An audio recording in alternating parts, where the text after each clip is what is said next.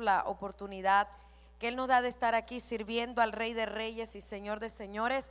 Estamos predicando desde el jueves, hermano. Estamos y ahorita estaba allí, sentía como, a veces se me olvida que estoy predicando casi siempre, ¿no? Y estaba allí, yo le decía, Señor, gracias porque es mejor servirte que cualquier cosa en este mundo. Amén. Y yo quiero que vaya a la escritura en el libro de Génesis. Cuando tenga la escritura, dice amén. Génesis capítulo 18. ¿Cuántos adoran al Señor en esta mañana? Génesis capítulo 18. Yo quiero hablar, como estamos en el mes del amor y la amistad, quiero hablar del mejor amigo que tenemos, que se llama Jesús de Nazaret. muchas gracias, hermano. Y todos estos días he estado predicando de ese amigo y de la importancia de estar pegado a ese amigo y de la importancia de escuchar a ese amigo. Porque cuando escuchamos a ese amigo nuestra vida cambia por completo porque todo lo que va a hacer ese amigo es a favor nuestro, a favor de nuestra casa y a favor de nuestros hijos. Y ese amigo es tan poderoso que no solamente va a proteger a la familia que viene a la iglesia, sino también a aquellos que están afuera. Ese amigo es tan grande, hermano, que cuando el diablo se levanta en tu contra y en contra de tu familia, no solamente él te avisa, sino que también extiende su misericordia a esas personas que están ahí afuera. Dele un fuerte aplauso al Señor. Génesis capítulo 18 leemos en el nombre del Padre, del Hijo y del Espíritu Santo. Verso 16. Y los varones se levantaron de allí y miraron hacia Sodoma y Abraham iba con ellos acompañándolos. Y Jehová dijo, encubriré yo a Abraham lo que voy a hacer Mira lo que dice el verso 17. Y Jehová dijo, encubriré yo a Abraham lo que va, lo que voy a hacer, habiendo de ser Abraham una nación grande y fuerte, y habiendo de ser benditas en él todas las naciones de la tierra. Levante sus manos allí donde está, levante sus manos. Olvídese de la persona que está al lado suyo. Adore al Señor. Abre tu boca y adora al Señor un momento. Abre tu boca y alaba al Señor un momento. Dile, Padre, estoy aquí para adorarte. Rabacanda, Rabashaya. Padre, estoy aquí para darte gloria. Adore la iglesia, le abre tu boca. Olvídate de la persona que está al lado tuyo. Olvídate de la persona que está al lado tuyo. Glorioso Dios, te adoramos y te bendecimos. Dile, Espíritu Santo, aquí estoy para adorarte. Dile, Espíritu Santo, aquí estoy para bendecir, para exaltar al Rey de Reyes y Señor de Señores. Te adoramos, Espíritu Santo. Te adoramos, Espíritu Santo. No canses tu alabanza, iglesia. No no calles tu alabanza, no calles tu adoración. Dile, Espíritu Santo, aquí estoy, Espíritu Santo. Oh, te adoramos, te bendecimos, te exaltamos, Rey de Reyes. Hay una unción cayendo, hermano, hay una unción cayendo. Yo le he orado al Señor que donde Él me dé el privilegio de estar, no se olvide de mí y que su presencia siempre esté moldeando, que siempre esté levantando al caído, que siempre esté restaurando, rabashanda, ralabacaya. Gracias Espíritu Santo. Gracias por lo que vas a hacer. Gracias por lo que vas a hacer. Gracias por lo que vas a hacer. Si quieres conectar este directo allá, sin cajilla. Adore la iglesia, no dependa de mi voz. Ahí está. Él es digno, iglesia, Él es digno de adoración y de alabanza. No hay nadie como tú, Espíritu Santo de Dios. Sabes, hermano, en el transcurso del llamado vamos a cometer errores. El Señor nos promete cosas grandes, pero eso no significa que no van a venir tropiezos a nuestra vida. El Señor nos llama y eso no significa que el camino hacia el éxito va a ser fácil, iglesia. A veces uno, ah, por lo menos yo que empecé desde niña, tengo más de 30 años cantando, tengo más de 15 años predicando, pero en el transcurso de la promesa de Dios he tenido muchas veces que caer. Y la gente piensa que caer es adulterio, que caer es fornicación, que, que caer es esto, eh, beber, que, que caer es tantos pecados, pero también caer en la depresión. También es caer en la angustia, también caer en la depresión, caer en la tristeza, caer en la agonía. Pero es allí donde el amigo Jesús siempre va a estar al lado de nosotros para darnos la palabra que tú y yo necesitamos. Por eso hay que predicar de este mes hasta que Cristo venga, que tenemos un amigo que nos ama. Cuántas veces en el llamado cometemos tantos errores. Cuántas veces Dios nos da palabra profética para levantarnos. Pero aún así nosotros caemos en la preocupación. ¿Qué va a pasar con el ministerio? ¿Qué va a pasar con la familia? ¿Qué va a pasar con la finanza? Esta mañana lloraba y le decía, Señor, necesitamos un milagro en la finanza. Yo no te digo que sentí un aleteo de un ángel, no. Pero hay algo que estoy segura. Que el ángel de Jehová me defiende, que el ángel de Jehová está conmigo y que nunca me va a dejar. Cuando Dios llama a Abraham, en el capítulo 12 le dice, sal de tu tierra y sal de tu parentela. Pero hay una palabra clave que dice, pero Jehová. Diga, pero Jehová cuando el Señor le estaba diciendo a Abraham, Dios le habló, Dios le habló, necesito que hagas algo. Él está diciendo, yo necesito que hagas algo. Y Él te está pidiendo algo, iglesia. Él te está pidiendo algo. Por eso para el ministerio necesitamos gente fuerte, gente valiente. Y no te preocupes, porque si en el camino caes, allá va a estar tu amigo. Él le va a estar allí al lado tuyo. ¿Cuántas transiciones pasan las iglesias? Yo recordaba allí, ahora que sentaba, yo no sé, me estaba acordando de la transición que ha pasado la iglesia donde yo me congrego. Hemos llorado, pastora, hemos sentido que ya no podemos más. Mucha gente le ha dado la espalda al pastor, pero este año hemos estado viendo la gloria de Dios como... ¡Ay! Hemos estado viendo la gloria de Dios. Porque el hecho de que la gente no dé la espalda no significa que el cielo se cierre. No significa que el cielo... Mira hermano,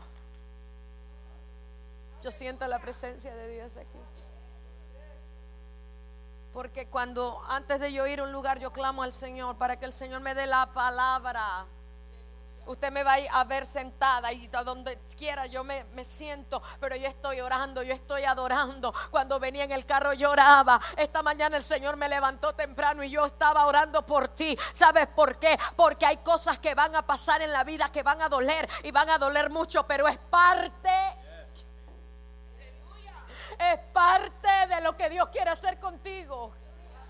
Es parte de lo que Dios quiere hacer en la iglesia. Es parte de lo que Dios quiere hacer en el ministerio. Yo estaba recordando cuántas traiciones, pastora. Cuánta gente me ha humillado. Cuánta gente me ha pisoteado. Cuánta gente ha hablado mal de mí. Pero eso hubo un momento donde yo quería dejar el ministerio. Porque yo decía, si yo te sirvo, si yo te amo, ¿por qué me está pasando esto? Pero era necesario yo lo puedo decir. Porque ahí ha estado mi amigo. Ahí estado mi, mi compañero, haya estado el amor de mis amores conmigo. ¿Cuántas veces mi esposo y yo llegábamos al estacionamiento de la iglesia donde me congrego y no había carros? Y yo lloraba. ¿Cuántas veces, y yo estoy hablando de que eso pasó el año pasado, cuántas veces llegamos al culto y yo le decía a mi esposo, somos pocos, pero ahí estaban mis pastores animando a los pocos, hermanos. Lo que yo te quiero decir, tu trabajo es animar al que no quiere venir porque llueve. Tu trabajo no es criticarlo, es animarlo. Y no te sientas desanimado. Esto pasa en partes. Yo pasaba por una iglesia bautista y yo estaba orando, Padre, llena las iglesias, por favor. No había casi carros. Usted sabe que yo voy a muchos lugares y yo comienzo a veces mi corazón tiembla porque algo está pasando. Nos estamos enfriando. Está veniendo, ¿sabe lo que el Señor me está diciendo? Un desánimo tremendo en la iglesia. Y no te preocupes, que yo lucho con eso todos los días. Mucha gente me ve predicando aquí, cree que yo soy fuerte. No, soy bien cobarde. Pero cuando Dios me agarra, se me olvida, se me olvida mi naturaleza. Porque la Biblia dice que los cobardes no heredarán el reino de los cielos. Y cuando yo oro, yo le digo a Dios, mi debilidad. Y tú sabes cuál es una de las oraciones que yo más hago, tengo miedo. Tengo miedo, Señor. Tengo miedo al mañana, tengo miedo al futuro, tengo miedo a esto. Siempre le digo, y lo, cuando Dios va a levantar un ministerio y fue a levantar los ministerios bíblicos, siempre le decía, no temas. No tengas miedo, Josué. Yo estaré contigo. El Señor le dijo a Abraham, no temas porque tu galardón va a ser grande, alaba lo que él vive. Porque sabe, mira, Dios sabe que el ministerio es tan grande que los enemigos que se van a levantar en tu contra también van a ser grandes. Voy a decirlo otra vez, tu ministerio es grande, yo no sé si tú lo crees. Pero los enemigos que se van a levantar, yo no estoy hablando de la gente, yo estoy hablando de los demonios. Yo no estoy hablando de la gente, yo estoy hablando de los demonios que se levantan. Por eso yo tengo que estar en intimidad con mi amigo. Y te lo voy a mostrar con la palabra. El Señor le dice, pero Dios le dijo a Abraham, sal de tu tierra y sal de tu parentela a la tierra que te mostraré. Y haré de ti una nación grande y te bendeciré. Bendeciré a los que te bendijeren. Ah, pero espérate un momento. Pero a los que se metan contigo, a los que te quieran maldecir, yo los voy a maldecir. Alaba la gloria de Dios. Él estaba diciendo a Abraham, no va a ser fácil. Vas a llorar, vas a sufrir. Pero yo me encargo de tus enemigos. Eso es lo que significa y maldeciré a los que te maldigan le está diciendo, tu trabajo es obedecer mi propósito. Tu trabajo es obedecer, agarrarte de la mano de mi visión, agarrarte de la mano del sueño que yo tengo. Ayer yo hablaba a más de 200 mujeres en Forward y yo le decía, el, problema es que Dios tiene que romper tus planes. El asunto es que Dios tiene que romper tus proyectos para entonces que el proyecto de Dios se haga efectivo en tu vida. Pero cuando el Señor rompe proyectos, se quiebra la vida. Dios ha roto proyectos míos, a cada rato los rompe. Y ya yo le dije, Señor, ¿sabes que no voy a pelear contigo? Dime tú qué quieres que yo haga. Y mi esposo es testigo que yo no muevo un dedo si yo primero no voy al altar. Pero en mi inmadurez, cuando yo era joven, yo hacía aquí, yo hacía allí, y esto y que lo otro. Y cuando el Señor empezó a romper mis proyectos, cuando el Señor comenzó a romper mis planes, usted sabe cuántos años yo he, durado, para hacer el, la séptima producción. Diez años. Diez años. Y cuando pienso que ya vamos a terminar, algo pasa.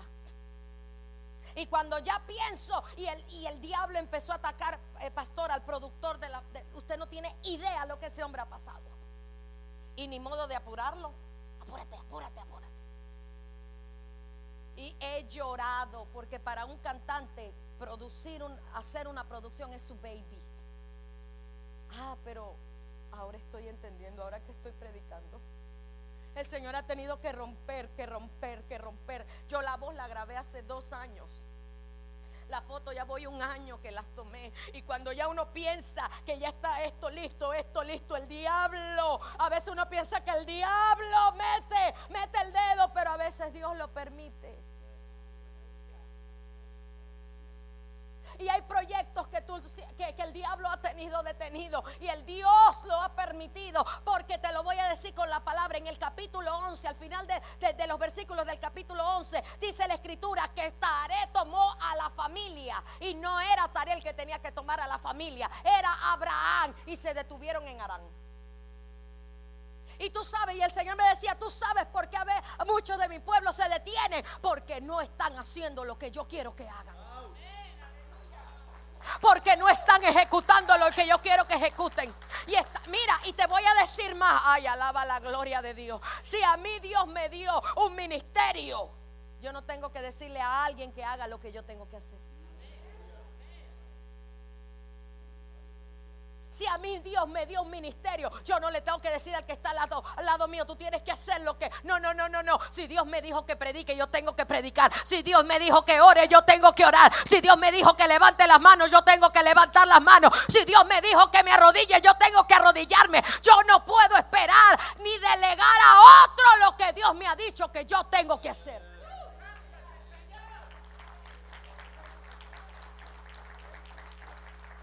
Y eso fue lo que pasó con Abraham. Abraham se detuvo.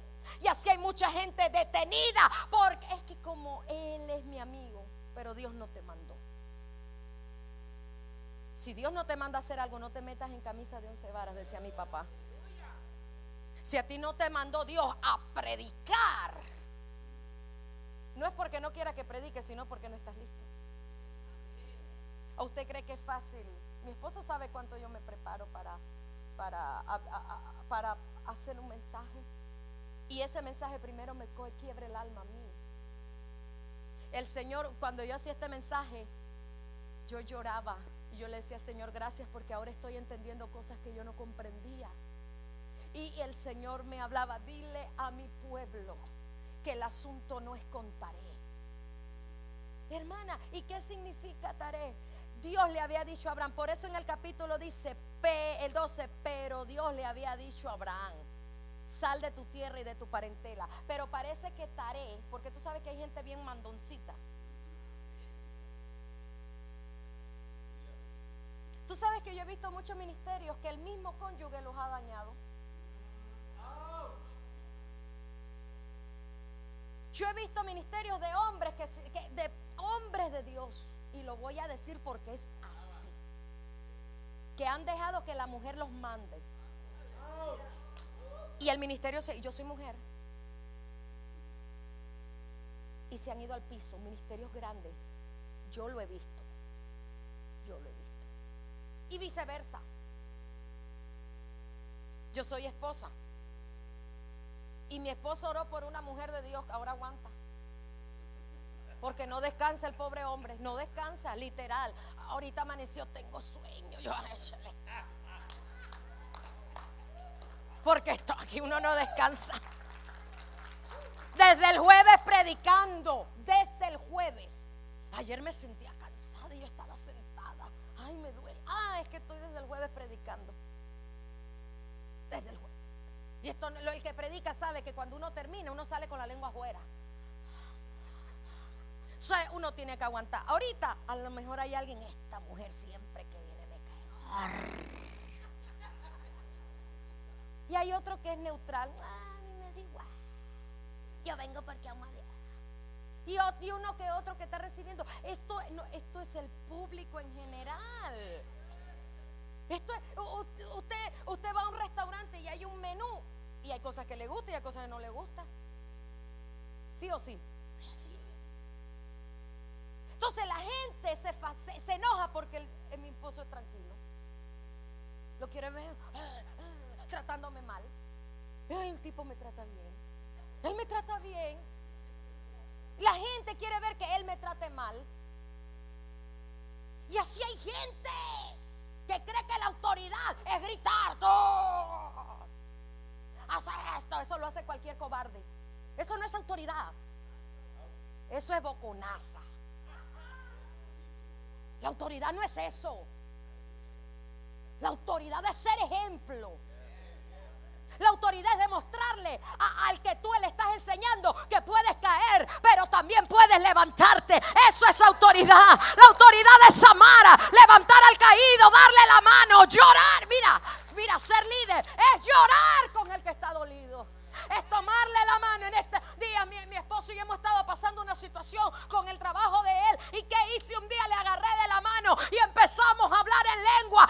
Eso es lo que hace la persona que ama a Dios. No criticar, no señalar. Por eso Dios no criticó a Abraham por haber hecho lo que había hecho. Dios le estaba recordando, Dios le está, ¿qué le estaba recordando? Yo te llamé, no estaré, soy yo. No estaré, soy yo. Lo que Dios te quiere decir a iglesia, tú no puedes darle a otro. Porque los dones y llamados de Dios son irrevocables. Tú no puedes decirle, yo no te puedo decir, ¿sabes qué hermana? ¿Cómo se llama usted? Julia.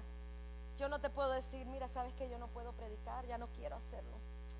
Predica tú por mí, ve, agarra aviones y vete de un lado para otro, aguanta a la gente, porque ya me cansé, me voy a quedar en mi casa. ¿Yo puedo hacer eso? No, sí lo puedo hacer, pero el asunto es con Dios. Y entonces la hermana, bien obediente, entonces dice, y se da cuenta que esto no es nada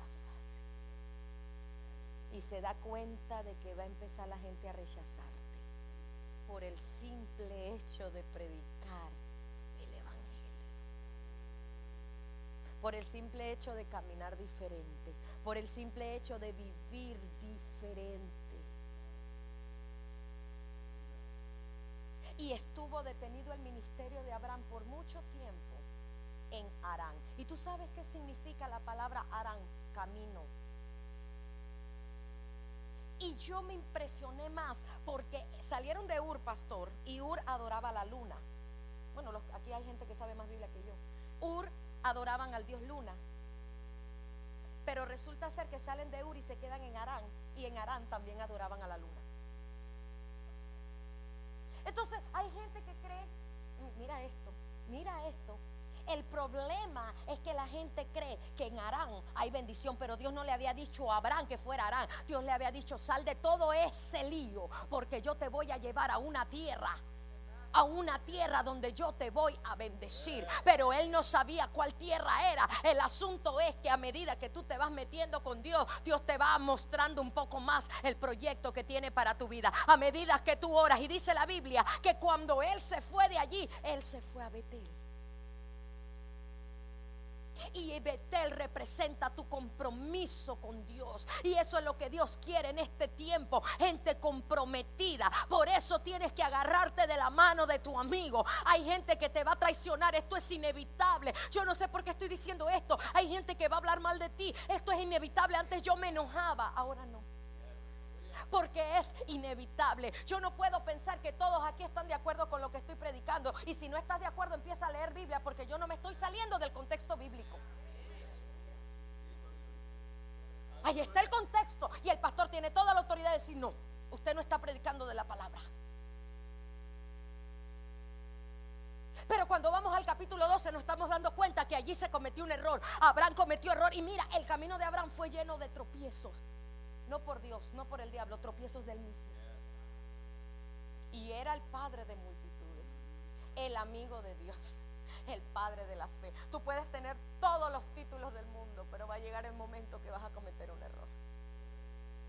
Voy a decirlo otra vez, usted puede ser profeta, apóstol, eh, increíble, eh, Capitán Marvel, lo que usted quiera, póngale el título que tú quieras, parte de los Avengers, lo como quieras tú puedes estar, pero un día vas a cometer un error, un día algo va a pasar, hermana, pero ¿por qué? Porque somos humanos. Somos humanos. El problema es que nosotros estamos sentados allí y exigimos que el pastor sea perfecto, que el líder sea perfecto también. Porque la Biblia dice, ser santos como yo soy santo. Así que la santidad no es exigida solamente para el pastor y los líderes, es para todos. Yo no solamente tengo que vivir recto, usted también tiene que vivir recto. El asunto que el camino hacia el propósito vas a tener que derramar unas lágrimas y si no has llorado, prepárate. Ay, no me gusta esa profecía, no te lo estoy profetizando. Si Jesús lloró, ¿por qué no vas a llorar tú? Jesús cargó la cruz. Él fue hacia el Gólgota. Lo ayudó un ratito el pobre Simón de Sirene, pero y él cargó su cruz. ¿Esto qué me quiere decir? Si él la cargó, yo la tengo que cargar. Nadie quiere ir al Gólgota, nadie quiere profetizar del Gólgota. Y, y, el camino del Gólgota está, aleluya, estaba profetizado. Jesús era necesario que pasara por el Gólgota. Y nadie quiere, tú, tú ves la cantidad de predicadores, no predican del Gólgota, no predican del precio que hay que pagar por seguir a Cristo. Todos los apóstoles pagaron un precio. Todos los siervos y siervas de la Biblia pagaron un precio que usted no lo pague. Usted también tiene que pagar un precio. Se trata de Él, se trata del Señor. Alaba lo que Él vive. Pero ¿sabe qué nos falta? Nos falta ser altar en nuestra vida. Nos falta oración, nos falta ayuno. Mira, aquí hay, yo, yo escuché que hay como cinco cultos en la semana. Si no viene, es porque no quiere. Y los felicito. Y si pueden meter más cultos, metan culto. Porque así como los restaurantes abren casi todos, de, bueno, aquí, de, domingo a domingo, porque la gente siempre tiene hambre. El pueblo debe tener hambre de Dios. Tú sabes que la, tú sabes que esas iglesias grandototas, hermosas, que usted se sienta a escuchar los cultos, una, una escenografía espectacular, sobre todo los jóvenes que, ven estos músicos. Esa mayoría de iglesias tienen un culto a la semana. Desayúnatelo cronometrado. Con cronómetro. Yo he ido a predicar iglesias con cronómetro y está bien. Porque hay gente que predica dos horas y uno no se le entiende nada. Pero eh, las iglesias donde yo he ido, si se mueve el Espíritu Santo, apaguen el, e, ese, el, cronómetro. Pero hay otras que yo he ido, eh, le doy de 12.15 a 12 y media y, si se va a pasar, eh, me puede entregar a las 12.32.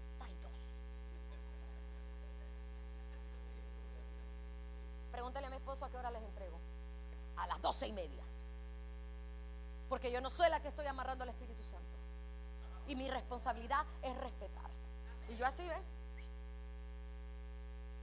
Y eso, eso es lo que tú ves en internet. Tú ves esas alabanzas tan increíbles. No, no, no está mal. Pero no hay movimiento de gloria. Porque si Dios se está moviendo. Córtalo.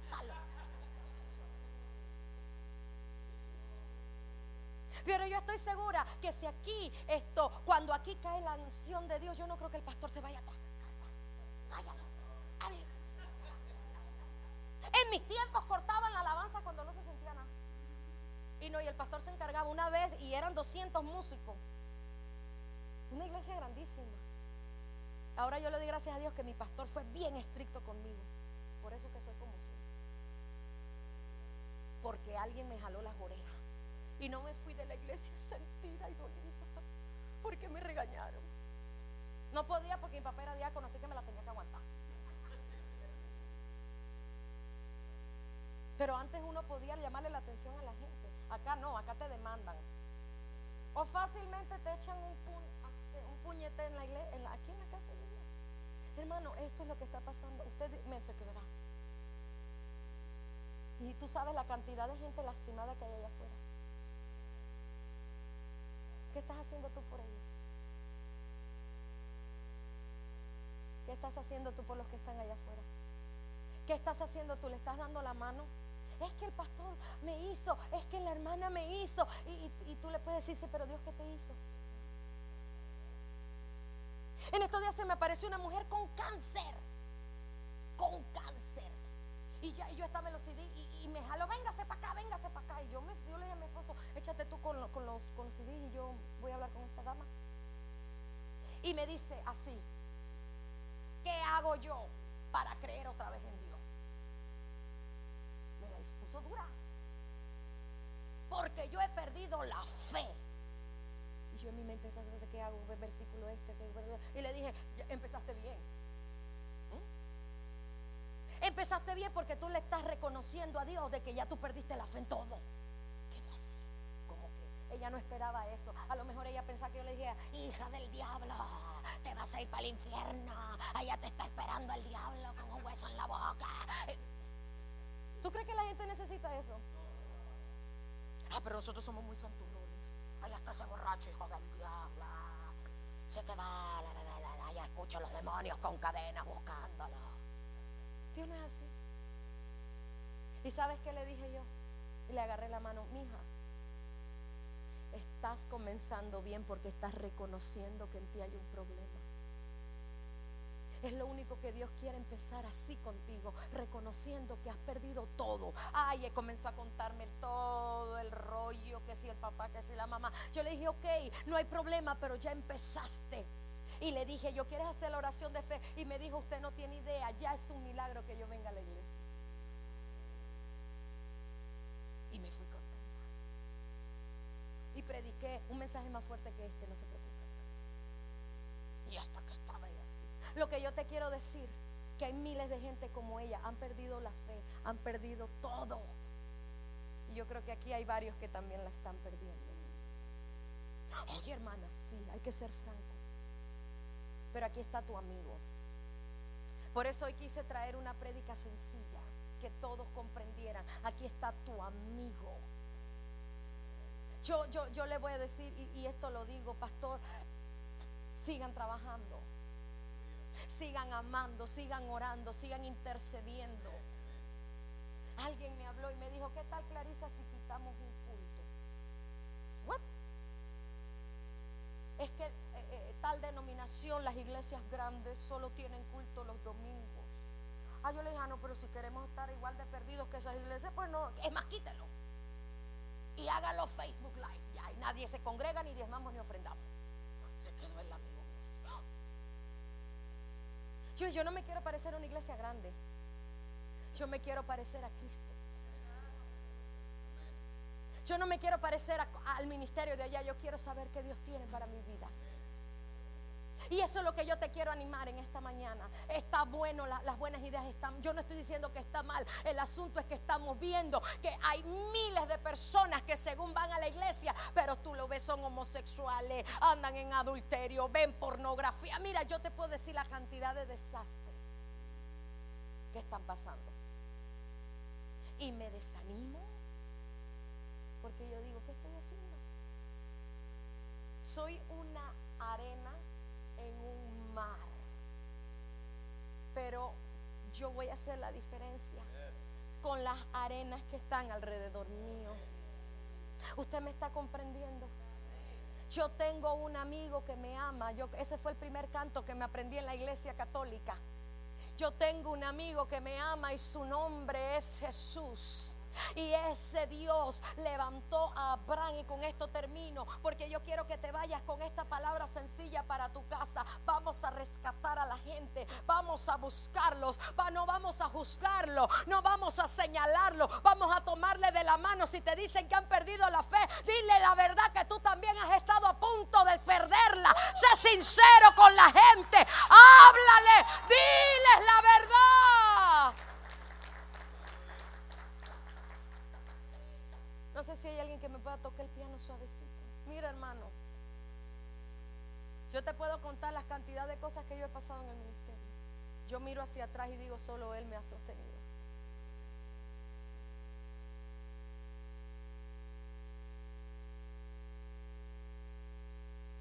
De mí se han burlado en mi rostro.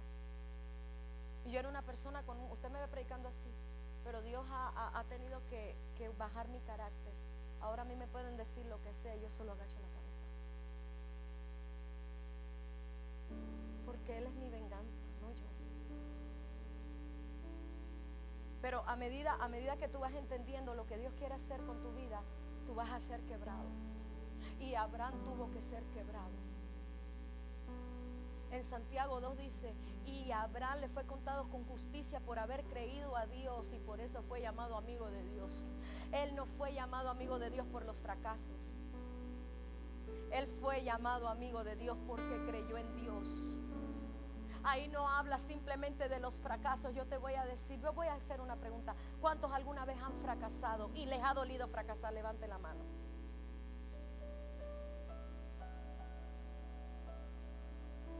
90% de este lugar ha fracasado. Yo levanto la mano. Pero del polvo del fracaso, Él me ha levantado. Y cuando quise dejar el ministerio, el Señor me restauró. Y yo estoy predicando aquí delante de ustedes porque Él me levantó del fracaso.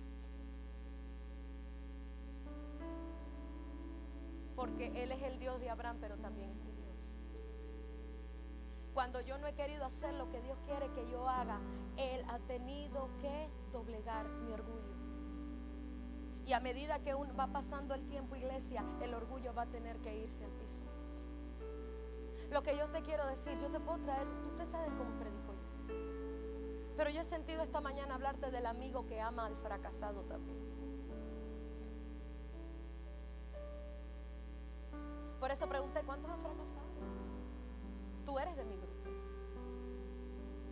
He tomado pésimas decisiones que he tenido que pagar las consecuencias de esas decisiones. Pero ahí ha estado mi amigo. Y estuvo con Abraham cuando se fue para Egipto, casi pierde el matrimonio. Pero ahí estuvo. Y dice, después de Egipto tuvo pastor que volver otra vez a Betel. E hizo él en Betel un altar a Jehová. Y el Señor le dice, ya tu generación no va a ser como la arena, sino como las estrellas. Y, yo investigando, ¿tú sabes qué significa? Primero le dijo que va a ser como la, arena, que Dios le iba a dar posesión de lo terrenal. Porque la arena está en la tierra. Pero después le dice, tu generación va a ser como las estrellas. Entonces lo que el Señor le estaba diciendo, no solamente te doy posición y posesión de lo terrenal sino que mira hacia arriba.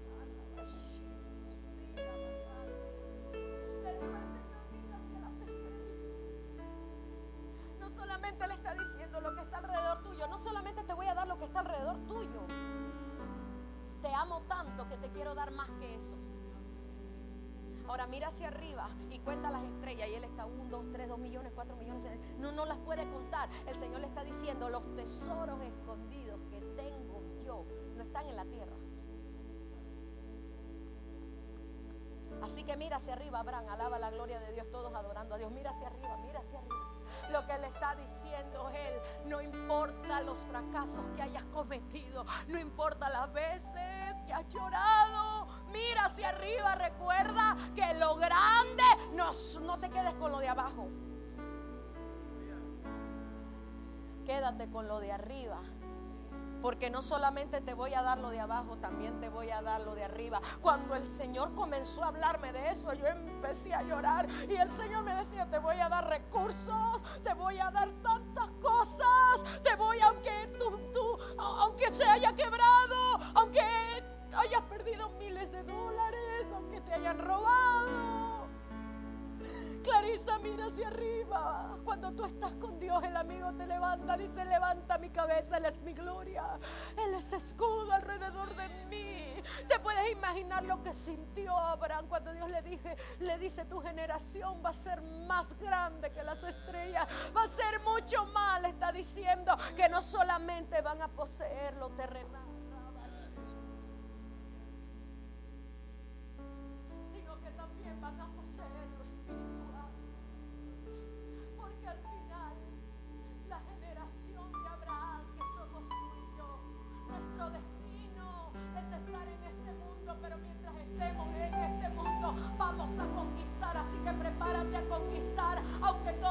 tu contra. Prepárate a conquistar aunque todos te hayan dado la espalda. Prepárate a conquistar porque Dios te va a decir levanta el rostro. Levanta el rostro. Alaba la gloria de Dios. Sueña. Sueña. Levanta tus manos allí donde... Sueña, varón, sueña. ¿Quién dijo que para los sueños necesitamos pagar? Ok, voy a pagar mil dólares para soñar. Sueña, sueña. Aquí hay una mujer soñadora. Tengo unos sueños tan locos y cuando se cumplen esos sueños, mi esposo yo más se me queda callado mirando. Aquí está Para mi esposo yo era imposible tener un terreno. Hace ocho años. Y yo pasaba, yo decía un día yo voy a tener acres, no uno, voy a tener varios. Y él callado porque no nos daban crédito. Y yo dije, un día y un día encontramos el terreno. Y llegó un demonio y los compró todos. Y él me llamó desesperado, Clarisa, ¿qué hago? Queda el más grande. Y le dije, métete en fe. Le dije, dame unos momentos. Yo estaba en Houston, nunca se me olvida esto es para los varones soñadores. ¿Dónde están los varones soñadores? ¿Dónde están los varones soñadores? Y él me llamó, ¿qué hago? Yo le dije, dame unos momentos. Me fui al altar donde estaba ministrando. Me arrodillé. Cuando terminó el culto le dije, ¿sabes qué? Vete, era un domingo, me acuerdo. Pedile al vendedor que mañana lunes vamos a firmar contrato. Y él dice, Clarisa, no tenemos dinero. Dile que vamos a firmar el contrato por el de cuatro acres. Y mi esposo sabe que cuando me lleno de fe, cuidado, ¿eh? Y al día siguiente era de noche, no teníamos que el lío para reunir los 500 dólares del down del, terreno. Y estábamos viendo y bajando para ver si tú sabes, el dolarito y ella hasta el fin. Los 500, yo le dije, vámonos. Y yo le dije, tú nada más tradúceme. Y estaba el hombre hablando y, y yo estaba orando y esto y que lo otro. Firmamos el documento. El Señor nos dio el terreno de 4.5 acres. Ahora necesitábamos la casa. Yo no sé por qué estoy diciendo esto. Ahora necesitábamos la casa. Y yo no quería casas para remodelar, yo quería una ready ya. Y le dije a mi esposo, quiero una nueva. Y la gente, no, que no sé qué, porque la gente no te ayuda, pero ¿cómo opina? ¿Por qué no me decían aquí yo te voy a prestar 30 mil dólares sin interés para que vayas y les den da un casa de 150 mil? Ah, no, ahí sí no dice nada. Y veíamos, pastor, la trocotota grandota con las mobile homes. Y yo le decía a mi esposo, un día vamos a tener, un día, vamos a ver que una entre al terreno a dejar nuestra mobile home. Y el callao, él nunca, él no me dice ni sí ni no. Yo no sé si él piensa, esta mujer está loca, con quien me casé, Dios mío, llévatelo, te la mando. No, no, nunca. Tuvimos años, pastor. Por eso yo digo, sueñen, sigan soñando, sigan soñando. Y le decía, mira, ya, un día, ahí va mi casa, ahí va mi casa, ahí va mi casa, ahí va mi casa, ahí va mi casa, ahí va mi casa, ahí va mi casa, ahí estaba yo. Usted sabe, pastor, lo que yo sentí. Esta mujer en ese tiempo indocumentada. Ver a los dos camiones. Ay, gracias, hermano. Yo soy bien llorona porque no puedo olvidar lo que Dios ha hecho por mi esposo y por mí. Lo que yo sentí, pastor, cuando yo vi a los dos camiones entrar con mi casa al terreno. Un día les voy a mostrar el video, yo lloraba. Y mi esposo lloraba y estaba entrando la casa. No teníamos muebles. No teníamos cama. Ahora ustedes no me bien vestido, la onda, pero ha sido así, ¿ven? No teníamos muebles, no teníamos nada hermano, para bañarme, donde nosotros nos habían prestado la casa, era horrible el frío, los peores fríos, los peores calores, en esa casa donde vivíamos. Pero cuando mi esposo que conectaron la luz pastor y la casa tenía aire, usted no tiene idea lo que yo lloré. Para mí era un milagro, wow, Yo nunca me puse no, yo cuando tengo una necesidad yo voy al, altar porque Él es mi amigo. Y cuando vino el invierno, iglesia, y pudimos prender el calentón y yo no sentí frío cuando salía de bañarme. Yo lloraba, yo, usted no tiene idea. No teníamos nada y yo le dije a mi esposo, no importa, compramos un colchón inflable, pero esto es entre tú y yo. Yo me él y yo nos acostábamos en la alfombra y yo la olía y le decía a mi esposo y me paraba aquí, yo quiero unos asientos chocolates reclinables eléctricos. Ah, no, porque soy, pobre, pero con buen gusto. Y quiero reclinables y él me escucha. Yo amo a ese hombre porque él me escucha. Él no critica mis sueños, él me escucha. No le apagues la fe a la gente, no seas bombero de ministerio hoy. Si tú no crees, pero deja que la Y le dije, quiero una televisión grandota, grandota, grande, grande. Y quiero una estufa así, quiero esto, y quiero lo otro y así, eso, No teníamos ni cama. Y un día estaba en, una cena con una pastora Dice Clarisa, el Señor me está diciendo que te lleve de compras. Y yo será envidia. y dice, el Señor me está diciendo que te lleve una mueblería. Y me dice que te regale una cama. Nadie sabía nada. Nadie sabía que yo no tenía mueble. Yo no tenía nada más que una mesa. Y fui y agarré una sencilla. Y, y cuando la iba a pagar, la hermana se me ve. El Señor me dice que esa no es la que quiere, que agarre la que quiere. Ah, ok. Fui agarré la que quería.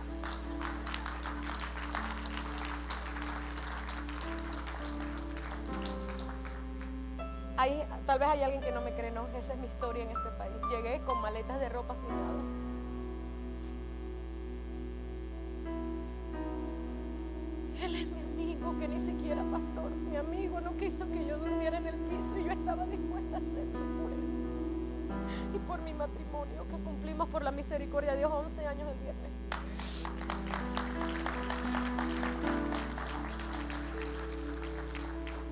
Pero vino el tornado.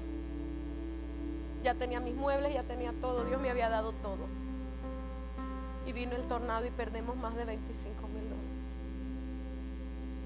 Y me quedé viendo mi casa así. Y casi me desmayo y el Señor me dijo, para firme. Yo me iba a gritar allí, hermana. A gritar. Yo, él trabajaba. Yo iba a gritar. Me sentaba en un bloquecito a gritar. Ah, ¿Por qué? Si esto no lo diste tú, si no hubiera sido tu voluntad, no me lo hubieras dado, pero tú me lo diste. Y ahora, ¿dónde vamos a sacar 25 mil dólares para arreglar esta casa, Señor? Y gritaba, y para la cereza del pastel ese mes, mi esposo queda sin trabajo. Y en la casa de arrimada donde yo vivía, donde la hermana Isabel, nos agarramos de la mano y él me decía, ¿qué vamos a hacer? Y yo le dije, adorar a Dios. Él les envió la abundancia, le dije, vamos a pedir ayuda al gobierno. Y vivimos del WIC seis meses. Usted no tiene idea lo alegre que yo iba a comprar comida con el WIC.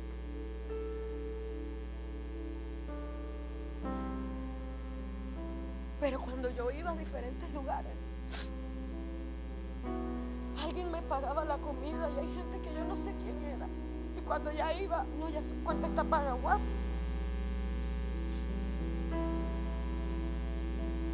Ahora usted me ve así, a mí me han regalado cosas de lujo. Usted no tiene idea de las cosas que a mí me regalan. Carteras increíbles que tengo que ya estar regalando porque no, no me alcanza el pellejo para usarlas. Yo no sé por qué estoy diciendo esto, pero el Señor me estaba recordando que Él ha sido mi amigo. Y tocó a alguien, pastor. Y dijo, yo te la arreglo. Es que no tenemos plata, tranquila. Pero es mucho dinero, porque los que querían ayudarme y se en internet diciendo que me habían ayudado no lo hicieron. Hasta para eso se prestó gente. Y yo callada. Y Dios tocó a alguien y me pusieron las paredes de afuera, el siding, y me pusieron el techo completamente, mejor que el que tenía. Comenzó la gente a dar, nunca me puse en Facebook, denme, denme, no, yo me voy primero a Dios y que Dios toque al que quiera tocar. Pero esta soñadora siguió esperando en el Señor. Y ahora el Señor me dijo que me va a dar una casa nueva. Y no teníamos quien nos la pusiera como, como tenía que estar. Y llega un, un- muchacho que no es ni cristiano y le dice a mi esposo, oye, ya te nivelaron la casa. Dice, no, porque es que me están los hermanos cristianos pentecostales nos cobraban barato 2.500. Y vino el mundanito y le dijo, yo te voy a ayudar. Llegaba con su bicicleta. Y la casa así chuta. Y yo me quedaba mirando, ¿será que la va a nivelar? ¿De verdad queda bien? No quedó muy bien, hermano, ni para qué. Pero quedó bien, porque yo comencé a decirle cómo quería que me la arreglara. Pero yo soy media ingeniera. El que sirve a Dios entiende casi de todo. Media contabilidad, medio. Y le dije, ábrele un hueco, ponle cemento, amárrala así, que ta, ta, ta, ahí está. Y el pobre hombre obedeció. y nos cobró una minucia al mundano. Y siempre le pregunto a él, ¿dónde estará él? Con su bicicletita de este tamaño. Hermano, cuando yo vuelvo, el Señor me dijo, cuando vuelvas a entrar a tu casa, tú no vas a sentir que algo pasó. Cuando entré a la casa, la casa olía nuevo. Todo como nuevo. Mire lo que te quiero decir.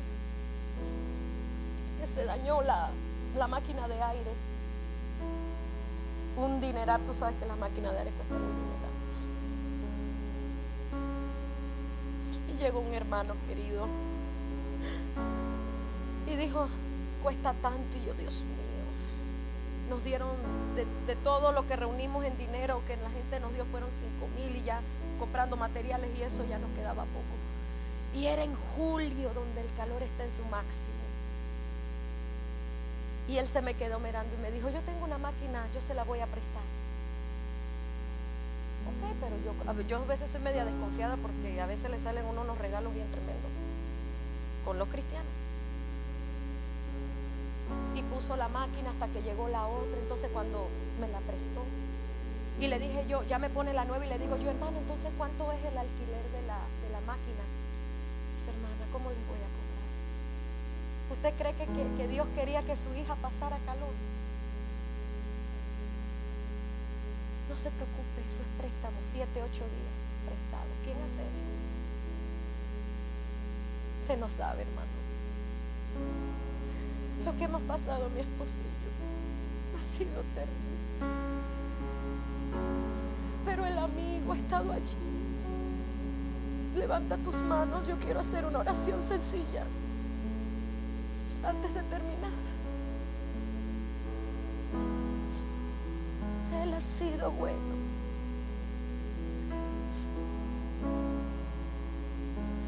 Él ha sido bueno. Él ha sido mi amigo y de mi esposo. Y cuando los abogados nos robaron tanto dinero que quedamos en la quiebra, el Señor tocó a una pastora y dijo, tranquila, mientras te recuperas yo voy a pagar el abogado.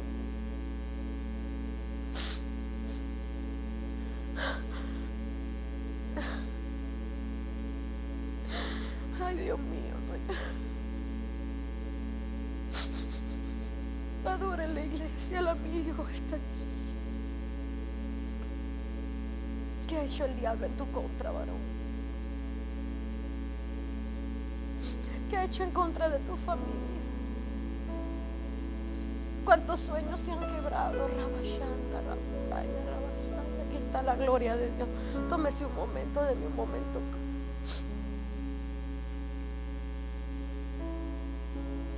Dame un momento más, iglesia, dame un momento más con el amado.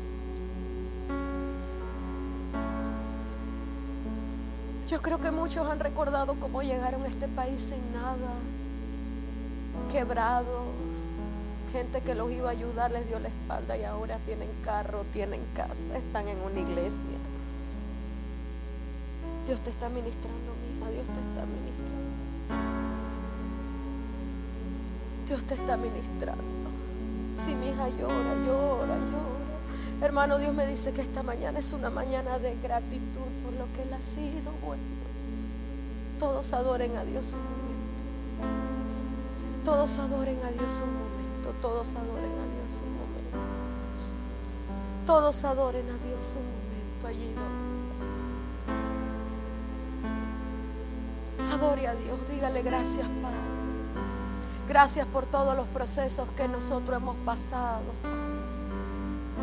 Porque en medio de todo tú has sido fiel con nosotros, Señor. Y yo quiero que hagamos algo antes de terminar. Toma la mano de, tu esposa. Ven un momento al altar y aquí quiero terminar. Porque hay un quebrantamiento tan grande. Tómele la mano,